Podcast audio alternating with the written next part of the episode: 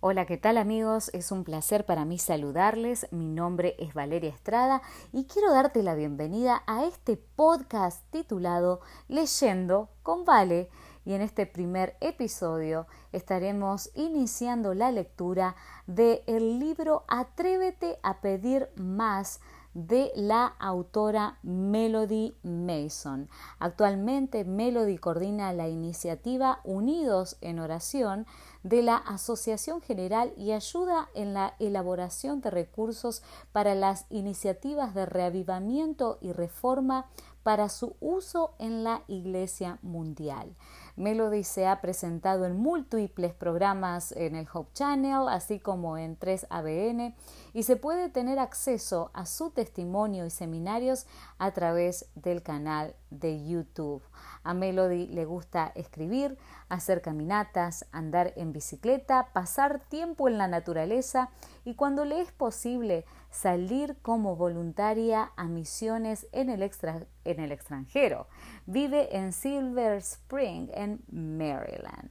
Así que vamos a comenzar entonces compartiendo el primer capítulo de este libro y que quiero agradecerle personalmente a mi amiga Vanessa Priano, eh, que en uno de sus viajes a Argentina ella pudo conseguir esta versión en español. Así que el primer capítulo se titula El cielo no es el límite. El versículo de hoy se encuentra en Isaías 55, versículos 8 y 9 y dice, porque mis pensamientos no son vuestros pensamientos, ni vuestros caminos mis caminos, dijo Jehová. Como son más altos los cielos que la tierra, así son mis caminos más altos que vuestros caminos y mis pensamientos más que vuestros pensamientos. Y hoy estaremos estudiando acerca de incrementar nuestra capacidad para creer. Cuenta Melody, cuando era niña, una de las cosas que más me gustaba hacer era acampar con mis primos bajo las estrellas. No quería dormir en una carpa porque me encantaba mirar las estrellas, algo que me sigue gustando hasta hoy. Cuando veo las estrellas centelleantes en el cielo nocturno, no puedo evitar maravillarme ante el vasto universo que se extiende mucho más allá de la capacidad que el ojo humano tiene para ver.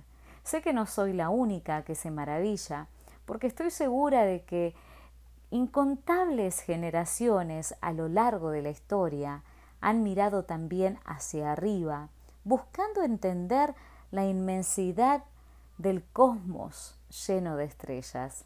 Nuestro sistema solar es solo un puntito en la galaxia de la Vía Láctea que es un océano cósmico tachonado de unos 400 mil millones de estrellas, y el universo más allá brilla con miles de millones de galaxias más.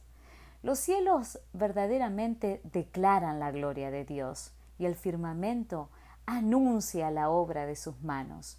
Para mostrar la majestad de Dios, el profeta Isaías nos da un destello de quién es Dios en comparación con quiénes somos nosotros. Mis caminos y mis pensamientos son más altos que los de ustedes, más altos que los cielos sobre la tierra. Pero, ¿cuán lejos están los cielos de la tierra? ¿Alguna vez te detuviste a pensar en eso? Aunque el poder de Dios no puede medirse por estándares humanos, hagamos una pausa aquí. Como ya sabemos, la unidad básica de medida en el universo es el año luz. Para entender la importancia de un año luz, hagamos algunos cálculos matemáticos simples. Las investigaciones científicas han demostrado que la luz viaja a la asombrosa velocidad de 300.000 kilómetros por segundo. Según la NASA, es tan veloz que en la cantidad de tiempo que te lleva a chasquear los dedos, la luz puede dar más de siete vueltas alrededor de la Tierra. ¡Qué rapidez! Pero recién estamos comenzando. En un minuto, la luz viaja cerca de 18 millones de kilómetros. Si multiplicamos eso por 1440, la cantidad de minutos que hay en 24 horas, vemos que en un día la luz viaja casi 26 mil millones de kilómetros. Si multiplicamos esto por 365 días, vemos que en un año la luz viaja aproximadamente 9,46 billones de kilómetros. Y eso, queridos amigos, es solamente un año luz. Según cálculos científicos, se estima que el borde exterior del universo observable es de 46 a 47 mil millones de años luz de distancia, una distancia tan vasta que no llegamos a comprenderla siquiera. Pero ni los mejores cálculos humanos se acercan a medir acertadamente el inmenso universo de Dios y mucho menos su inconmensurable amor. Elena de White dice los intelectos más poderosos de la tierra no pueden comprender a Dios. Los hombres podrán investigar y aprender siempre, pero habrá siempre un infinito inalcanzable para ellos. Cuando Abraham emprendió su viaje de fe, sin saber a dónde iba y preguntándose si alguna vez tendría un hijo, Dios lo sacó de su tienda una noche y le preguntó si podía contar las estrellas y lo llevó afuera y le dijo Mira ahora los cielos y cuenta las estrellas, si las puedes contar. Y le dijo Así será tu descendencia. En Génesis 15:5. Abraham simplemente sacudió la cabeza como sobrecogimiento y asombro, tal como lo hacemos nosotros hoy. Y a pesar de todo, la Biblia nos dice que Dios no solo conoce la cantidad de estrellas, sino que las llama por su nombre. Aunque Abraham no podía comprender la promesa divina, creyó en la palabra de Dios. Como resultado de uno y ese ya casi muerto, salieron como las estrellas del cielo en multitud y como la arena innumerable que está a la orilla del mar. Sorprendentemente, hoy Dios aún está cumpliendo su promesa a Abraham. Al comenzar a entender el majestuoso Dios que servimos, podríamos hacer eco del clamor del rey David. Cuando veo tus cielos, obra de tus dedos, la luna y las estrellas que tú formaste, digo, ¿qué es el hombre para que tengas de él memoria y el Hijo del hombre para que lo visites? Esto se encuentra en el libro de Salmos, capítulo 8, versículos 3 y 4. Posiblemente resulta difícil comprender que nuestro Dios, quien extendió los cielos con su gran poder, se preocupa por nosotros. No solo se preocupa, sino que también nos ha creado y nos ha encomendado a un llamado sagrado. Debemos ser sus colaboradores, Debemos ser luz a los gentiles para abrir los ojos de los ciegos y sacar de las casas de prisión a los que moran en tinieblas. Nada honra más a Dios que el hecho de que tengamos fe en que completará su obra, fe en que Él ve más allá de nuestra capacidad y hace uso de sus infinitos recursos, porque se nos dice que no hay nada que sea difícil para Él la sierva del Señor, nos asegura que el poder de que dispone Dios es ilimitado. ¿Ilimitado? ¿Entendemos lo que esto significa? Cuando hablamos acerca de Dios, el cielo no es el límite, el universo no es el límite. No hay límites excepto los de nuestra fe. Tenemos demasiado poca fe limitamos al Santo de Israel, debemos estar agradecidos de que Dios condescienda en usar a algunos de nosotros como sus instrumentos. Cada oración ferviente, elevada con fe, por algo recibirá respuesta. Ella puede no llegar como lo habíamos esperado, pero vendrá. Tal vez no como lo habíamos planeado, pero al tiempo preciso, cuando más la necesitemos.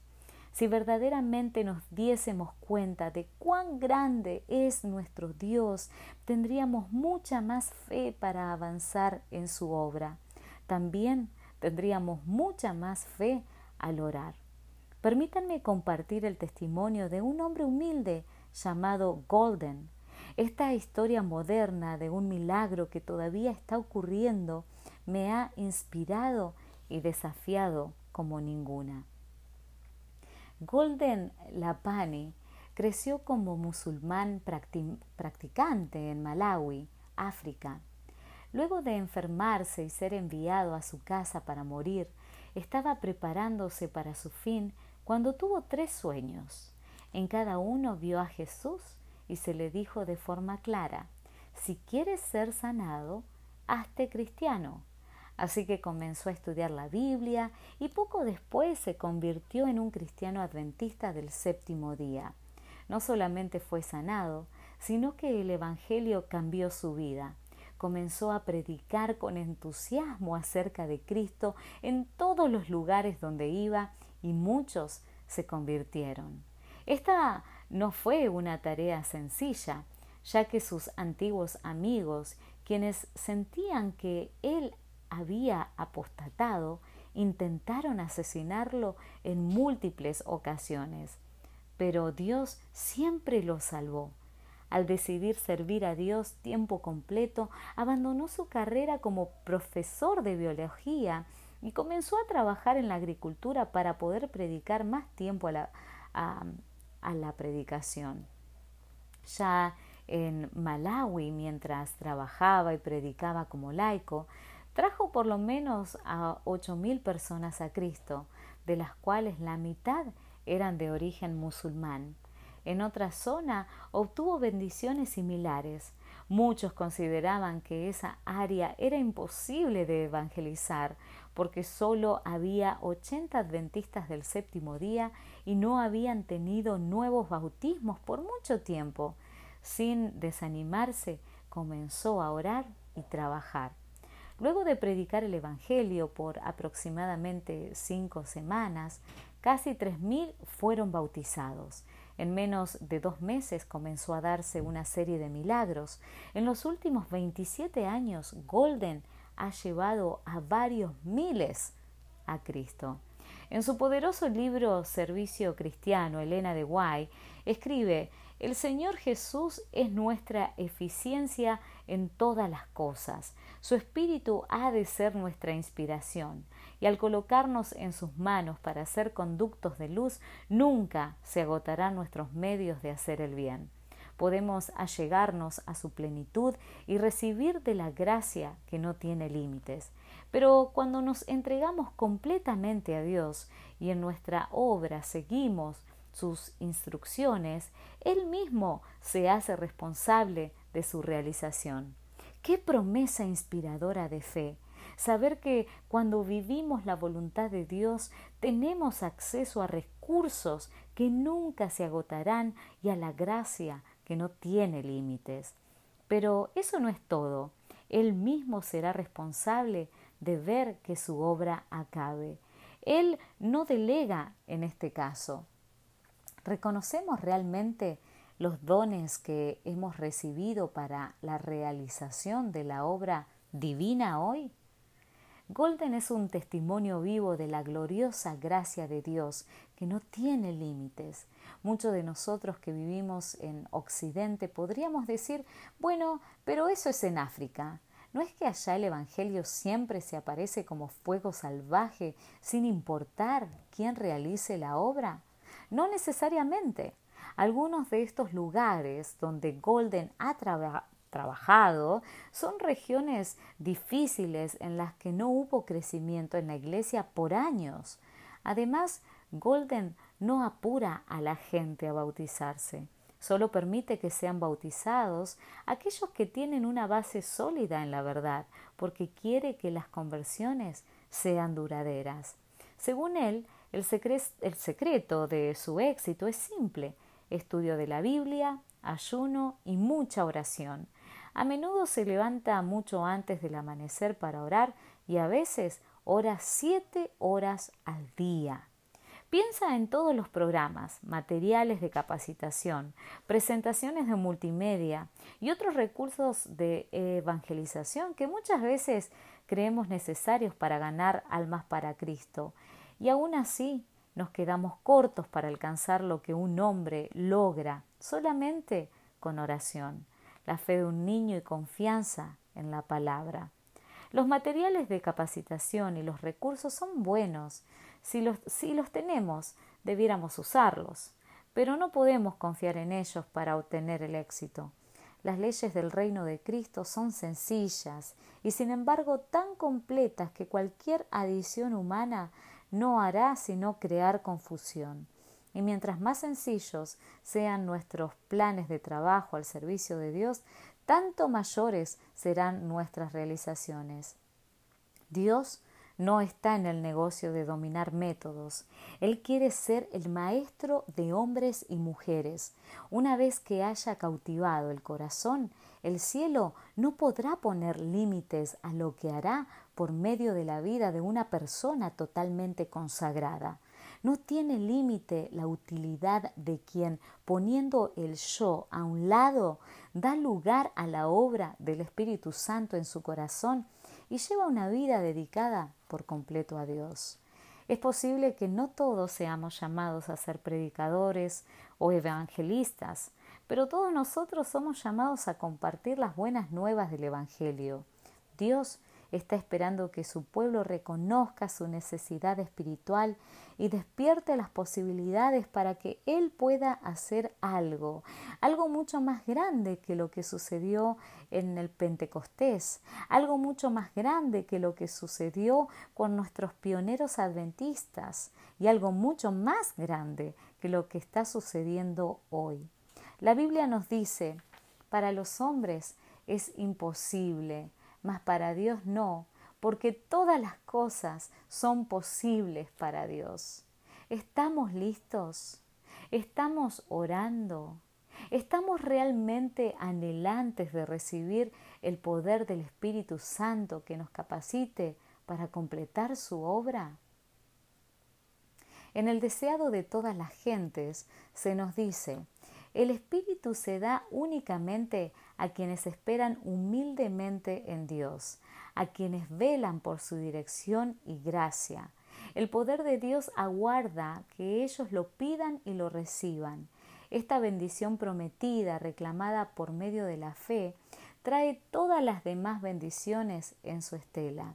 Se da según las riquezas de la gracia de Cristo y Él está listo para proporcionarla a toda alma según su capacidad para recibirla.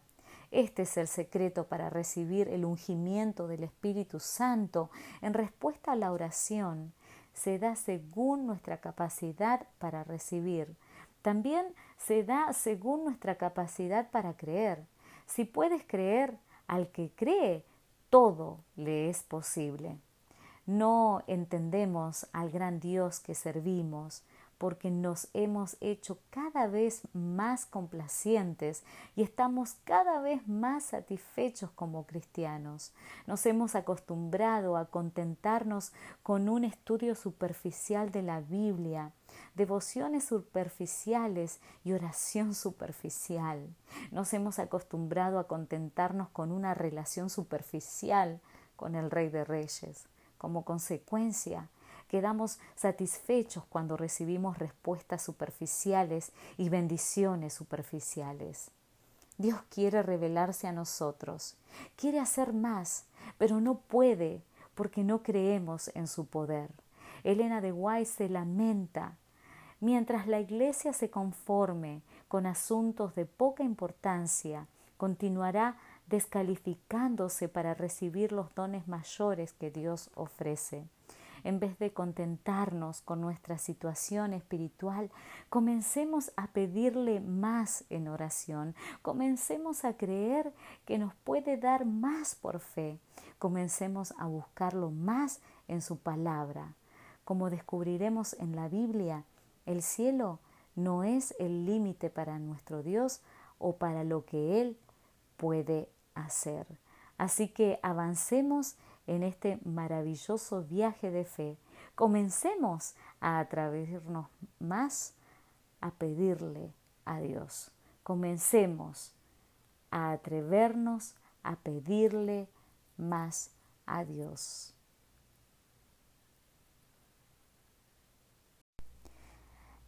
Hola, ¿qué tal amigos? Bienvenidos al segundo episodio de Leyendo con Vale. Estamos leyendo el libro Atrévete a pedir más de Melody Mason. Si te perdiste el primer capítulo, por favor, regresa al primer episodio para que puedas disfrutar de la lectura de El cielo no es el límite. El título de hoy es El gran cambio de paradigma, aprendiendo a orar como los hombres y mujeres de antaño. Y el versículo de hoy se encuentra en el libro de Jeremías capítulo 6 versículo 16 y dice, Así dijo Jehová, paraos en los caminos y mirad y preguntad por las sendas antiguas cuál sea el buen camino y andad por él y hallaréis descanso para vuestra alma. Al recorrer las páginas de la Biblia, encontramos una sucesión de historias maravillosas de oraciones respondidas. La Biblia está tan llena de milagros increíbles que no nos sorprende que muchos eruditos e intelectuales modernos se burlen con escepticismo. ¿Cuándo hemos visto caer maná del cielo o nos hemos encontrado con una mula parlante? ¿Cuándo hemos luchado con un ángel, visto un hacha flotando en la superficie de un río o contemplado a los muertos vueltos a la vida? ¿Desde cuándo los siervos de Dios han sido llevados en carruajes de fuego? Si dedicamos tiempo a leer el registro de oraciones que se encuentra en la Biblia, encontraremos un patrón asombroso. Cuando el pueblo de Dios oraba, Dios casi siempre respondía con un sí. Solo un par de veces dijo no. En la iglesia actual que Dios diga sí aparentemente es la excepción y no la regla. Si Dios responde sí a una oración, nos entusiasmamos tanto que lo contamos durante semanas y meses porque es algo único y especial. Si Dios respondió sí tan a menudo en la Biblia, ¿qué ha cambiado hoy? Gran parte del problema hoy es que nos acercamos a la palabra de Dios con dudas. Podemos estar pensando, no podemos tomarnos tan en serio estas historias porque eso sucedió en tiempos bíblicos y hoy es diferente. No hay forma de que Dios pueda hacer lo mismo hoy. Así que editamos las escrituras y las filtramos según nuestra forma de pensar moderna. ¿Pero ha cambiado Dios? No, claro que no. Él no cambia. Su palabra es tan cierta hoy como lo era cuando estos asombrosos eventos ocurrieron. Fue un Dios que contestó oraciones en tiempos bíblicos y es el mismo Dios hoy. La Biblia establece claramente que servimos a un Dios que oye nuestras oraciones. Esto debiera darnos una tremenda confianza en la oración. Sin embargo, demasiado a menudo no creemos y esto es un problema, porque tener confianza en que Dios realmente escucha y contesta oraciones es vital para nuestro éxito espiritual actual.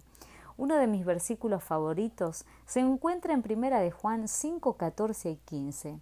Esta es la confianza que tenemos en Él, que si pedimos alguna cosa conforme a su voluntad, Él nos oye. Y si sabemos que Él nos oye en cualquiera cosa que pidamos, sabemos que tenemos las peticiones que le hayamos hecho. En este versículo encontramos el secreto de la oración contestada, orar de acuerdo a la voluntad de Dios. Pero ¿qué significa esto en realidad? Refiriéndose a este pasaje, Elena de Guay escribe, debemos pedir cosas que Él haya prometido y todo lo que recibamos debe ser usado para hacer su voluntad. Cuando se satisfacen las condiciones, la promesa es indubitable. Cuando lees la Biblia, pronto descubres un patrón. Dios es amor. Él busca la salvación de las almas. Él busca el establecimiento y el desarrollo de su reino eterno, donde no se verá más pecado o dolor. A Él no le interesa mimarnos o darnos prosperidad para que acaparemos la salvación solo para nosotros. Esto sería contradictorio con su naturaleza benévola. Pero si estamos orando de acuerdo a su voluntad y para su gloria, para que la obra avance y más almas puedan salvarse, podemos orar con valentía y confianza, incluso ante la perspectiva de imposibilidades humanas. Es muy simple. Sin embargo, examinemos el concepto con un poco más de detenimiento. Una nueva mirada a las oraciones del tipo si es tu voluntad. Es común para nosotros terminar nuestras oraciones diciendo, y todo esto pedimos según tu voluntad. Amén. Así es como debe ser, porque no podemos demandar nada de Dios. Siempre debemos orar en humilde sumisión a su voluntad. Oren los mortales para que puedan despojarse del yo y estar en armonía con el cielo. Oren, no se haga mi voluntad, oh Dios, sino la tuya. Tengan en cuenta los hombres que los caminos de Dios no son los caminos de ellos, ni sus pensamientos los pensamientos de ellos. Sin embargo, es posible que no entendamos completamente qué es lo que Dios desea enseñarnos por medio de su invitación oren de acuerdo con mi voluntad y mi respuesta será así? ¿Es posible que si es tu voluntad se haya convertido simplemente en un eslogan que lanzamos al final de nuestras oraciones solo para quedarnos tranquilos si las cosas no salen como esperamos? La Biblia registra la oración de Josué cuando él le ordenó al sol que se detuviera. Sol, detente en Gabaón y tú, luna, en el valle de Ajalón. ¿No hubiese sido sabio terminar esta atrevida oración con si es tu voluntad, oh Dios? De esa forma, él se hubiese protegido si el sol no obedecía. Pero por alguna razón, él no oró de, de esta forma. Cuando Josué oró para que el sol se detuviera, él ya sabía que esto estaba de acuerdo con la voluntad de Dios, porque Dios le había prometido que sus enemigos serían destruidos. Sin embargo, la clave aquí es que él pasó mucho tiempo buscando conocer la voluntad de Dios antes de hacer esa desafiante petición.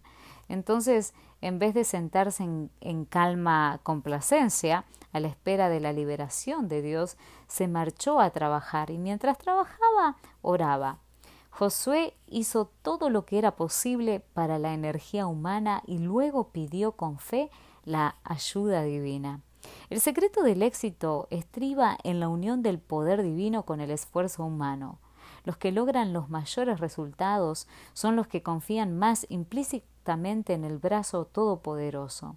El hombre que exclamó Sol, detente en Gabaón y tú, Luna, en el valle de Ajalón, es el mismo que durante muchas horas permanecía postrado en tierra, en ferviente oración en el campamento de Gilgal.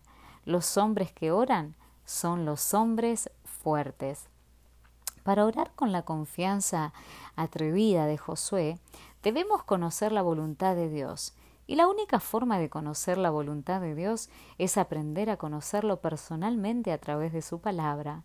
Con esto no me refiero a ser impulsivo en la oración, sino más bien a estar cimentado bíblicamente en un fundamento sólido. Esto significa que oramos en armonía con la voluntad de Dios tal como ésta se revela en su palabra. Elena de Guay nos dice, el hombre que trabaja de acuerdo con el plan de Dios orará. Sépase hoy en mi obra para la humanidad doliente que hay un Dios en Israel y que yo soy su siervo. Véase que estoy procediendo no de acuerdo con mis propios impulsos y sabiduría, sino con tu palabra. Cuando el hombre se coloca en esta actitud y comprende que está realizando el plan de Dios y que Dios está realizando su plan mediante él, está en posesión del poder divino que no conoce la derrota. Todo el poder contrarrestador del enemigo no tiene más importancia que el polvillo que queda al trillar.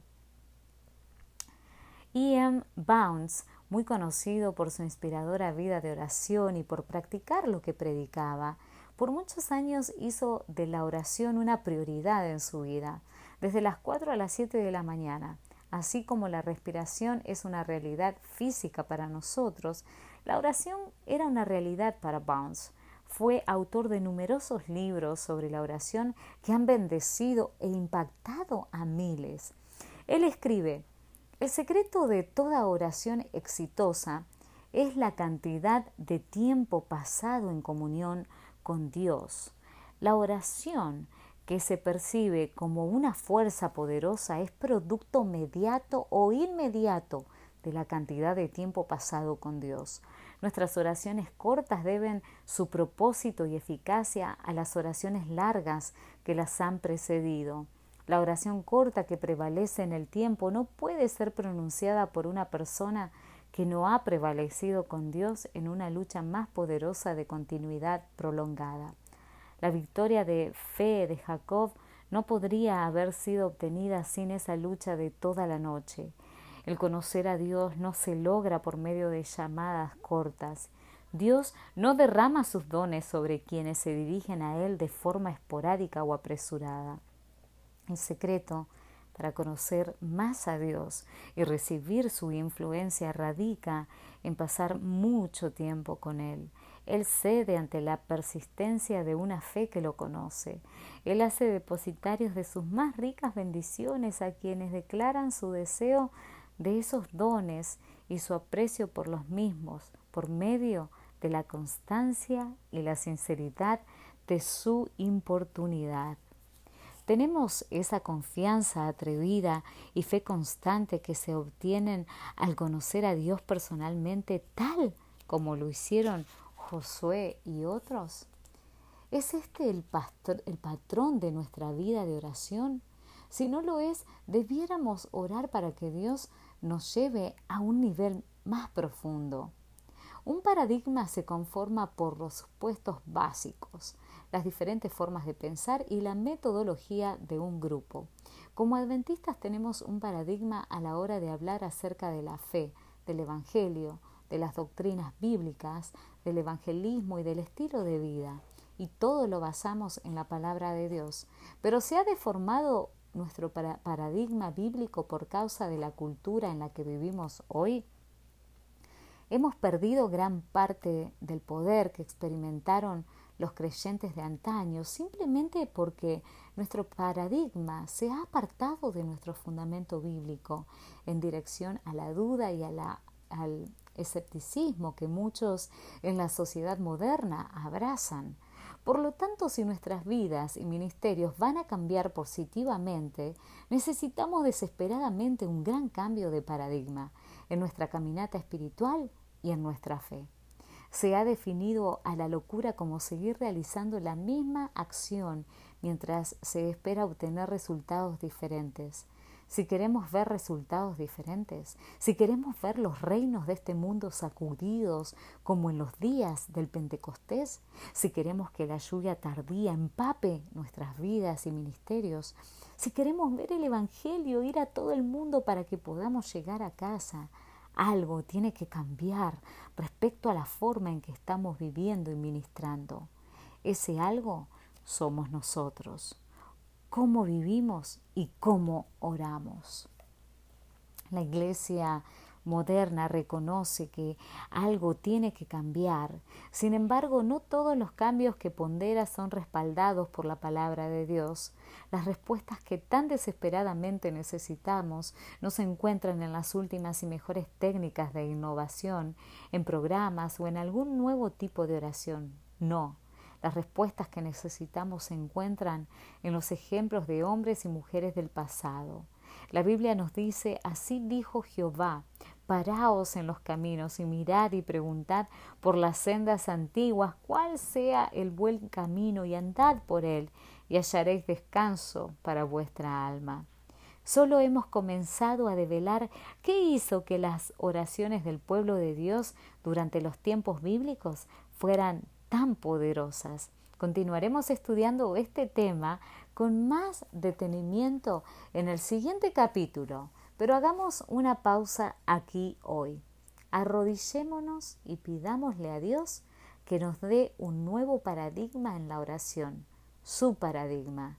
Pidamos que nos convierta en hombres y mujeres de fe que oran con valentía y confianza, de acuerdo con su voluntad, porque hemos dedicado tiempo a conocer su voluntad. Oremos para que los reinos sean sacudidos para su gloria. ¿Podemos ser guerreros de oración experimentados o tan solo bebés en la fe, pero atrevámonos a pedir más. Nos encontramos en el siguiente capítulo. Que Dios te bendiga.